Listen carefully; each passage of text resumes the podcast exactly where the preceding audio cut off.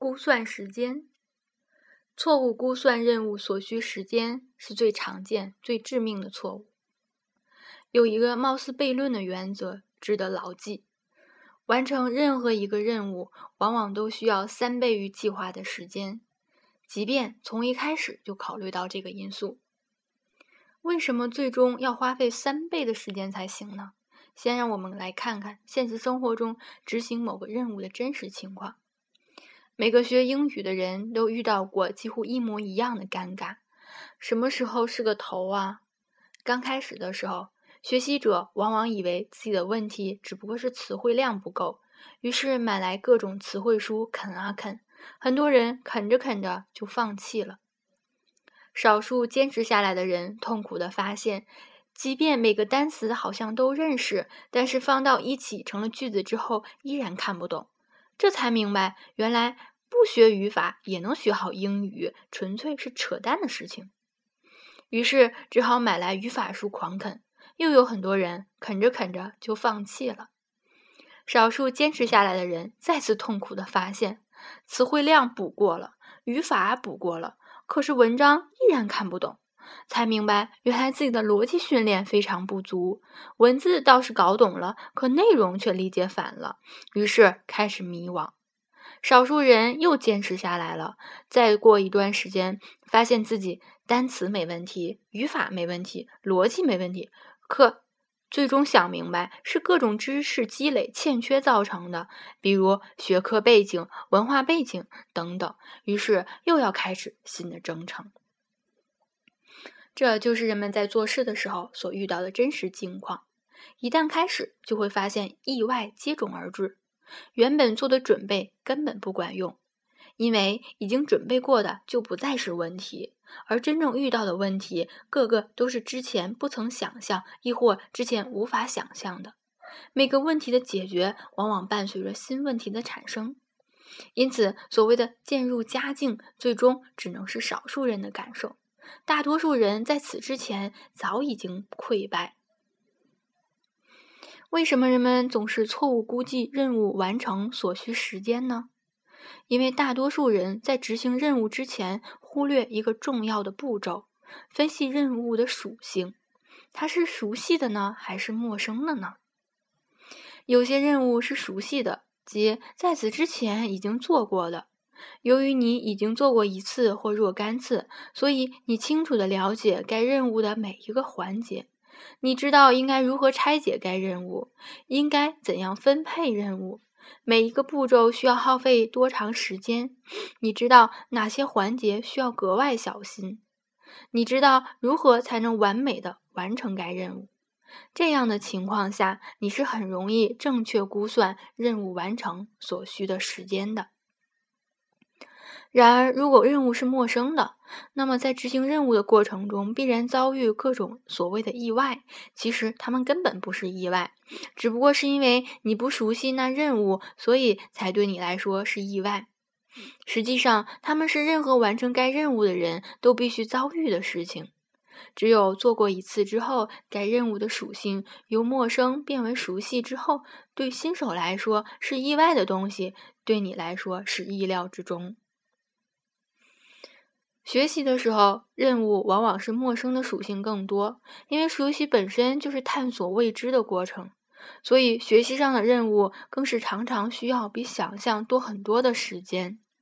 工作的时候，任务常常是熟悉的属性更多，因为工作本身就是应用已知的过程。当然，不同的工作还不一样，比如有些工作需要更多的创新，再比如有些工作可能前所未有。所以在现实生活中，我们所需要完成任务的真实属性，往往是一部分熟悉，一部分陌生。这就解释了为什么前文中那个貌似悖论的原则总是应验的根本原因。因为我们必须处理未知，而从陌生到熟悉，就需要花费时间去学习，不可逾越。许多年前，我在网上读到一篇文章。Teach yourself programming in ten years。这位作者认为，人们去买那种诸如“七天自学 Java 语言”之类名字的书是很无知的表现。他认为用十年时间学会程序设计非常值当。研究表明，在几乎所有的各种领域，大约要十年才能培养出专业技能。这些领域包括下西洋棋、音乐作曲、绘画、弹琴、游泳、网球及神经心理学和数学拓扑学。似乎没有真正的捷径。即便是莫扎特在四岁就展露出音乐天才。在他写出世界级的音乐之前，仍然用了超过十三年的时间。再看另一种类型的领域，披头士乐团似乎是在一九六四年的剧场表演突然火起来，并成为第一乐队的。但其实，他们从一九五七年开始就在利物浦、汉堡等地的小型俱乐部表演。虽然他们很早就显现强大的吸引力，但他们决定性的作品也到一九六七年才发行。他说：“任何领域的卓越成就都必须用一生的努力才能取得，稍微低一点的代价都是换不到的。生命如此短促，学习记忆却要那么的长。”后来，另外一本畅销书把十年换算成更为精确的一万小时。想要出类拔萃，就要努力至少一万小时。从现在开始养成习惯，做任何事情之前，先判断其熟悉程度，而后根据此判断来进一步判断完成任务所需耗费的时间。通常情况下，反正比一般人想的长多了，倒是个屡试不爽的假设。及时行动。有任务出现的时候，什么时候开始好呢？比如越早开始越好。比这更好的答案是现在就开始。所谓做事拖拉，不是拖拖拉拉的做，而是拖拖拉拉的，就是不开始做正事儿。明知自己在拖拉的人很痛苦，他们不是不知道该做什么，可就是不知道因为什么原因而无法进入状态。这是他们能够想出来的最拿手的、拿得出手的描述。拖拉的人为什么迟迟不开始行动呢？为什么哪怕他们自己已经焦虑的不行，却依然迟迟不肯开始呢？一个常见的原因是之前提到过的错误估计任务所需时间。所以，总以为可以在最后期限之前完成，心里想着时间还多的是吗？可这并不是最根、最本质的原因。最本质的原因在于恐惧，无论是来自内部还是来自外部的。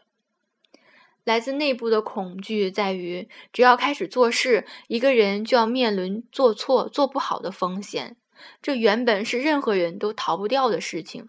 然而，最终患上拖拉症的人犯了一个简单的认知性错误：他们错以为那些能够做好、能能够做对的人都是直接做对的、直接做好的。表面上看起来，也好像确实总是如此。那些能够做对、能够做好的人，总是显得那么从容，那么轻车熟路。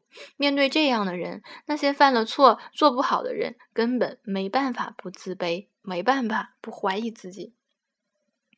所以，很多人做事拖拉的本质，不过是不求有功，但求无过。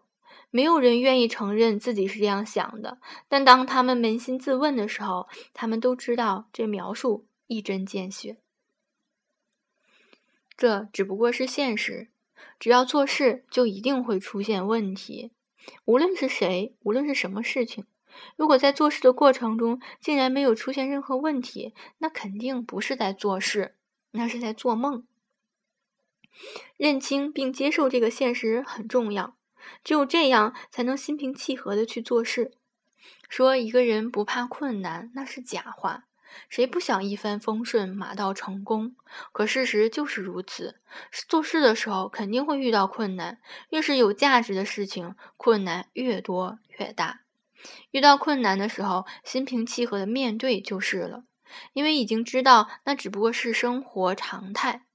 有时我们花费了很多时间精力，依然没能够解决问题，可眼见别人轻松的过关，确实令人气馁。不过要知道，这也是生活常态，在任何一个特定领域都一样，就是有一些人比另外一些人做得更好、更容易。然而，在大多数情况下，那四个字是有道理的，并且值得相信的。勤能补拙。而来自外部的恐惧在于过分在意外界的评价。人是很有趣的动物，在自己做对做好之前，通常已经了解做对做好是什么样子。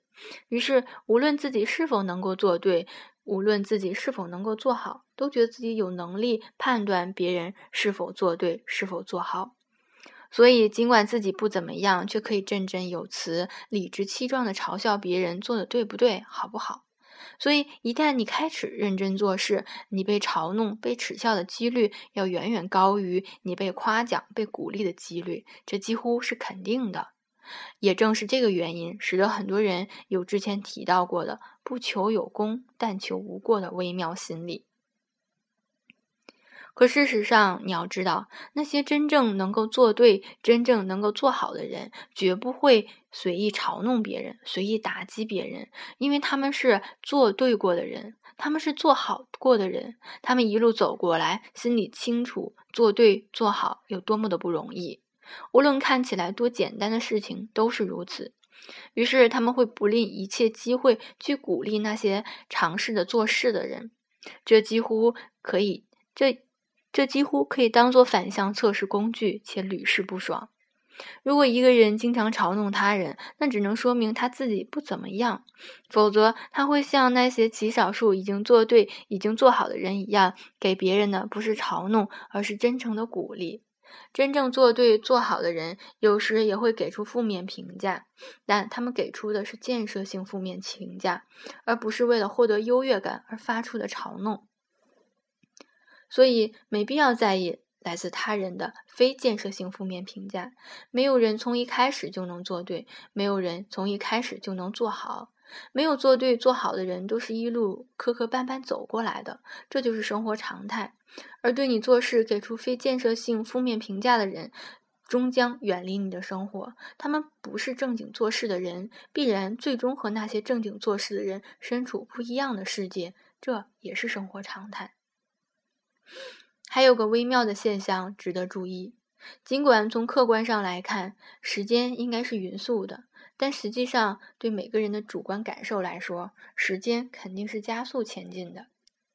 对于为什么随着年龄的增长，每个人都会觉得时间越来越快，心理学家们有一个简单明了的解释：对一个五岁的孩子来讲。未来的一年相当于他已经度过的人生的百分之二十，而对一个五十岁的人来讲，未来的一年相当于他已经度过人生的五十分之一，即百分之二。所以从感觉上来看，随着年龄的增加，时间好像越来越快。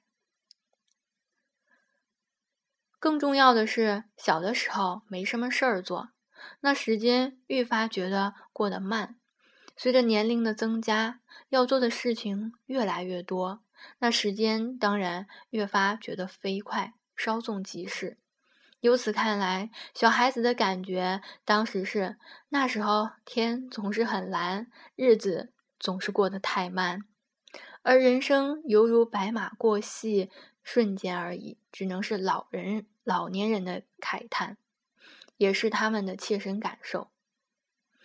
如果把这个知识纳入到自己心智的一部分，那你就不会再对最后期限拥有那么荒谬的幻觉了。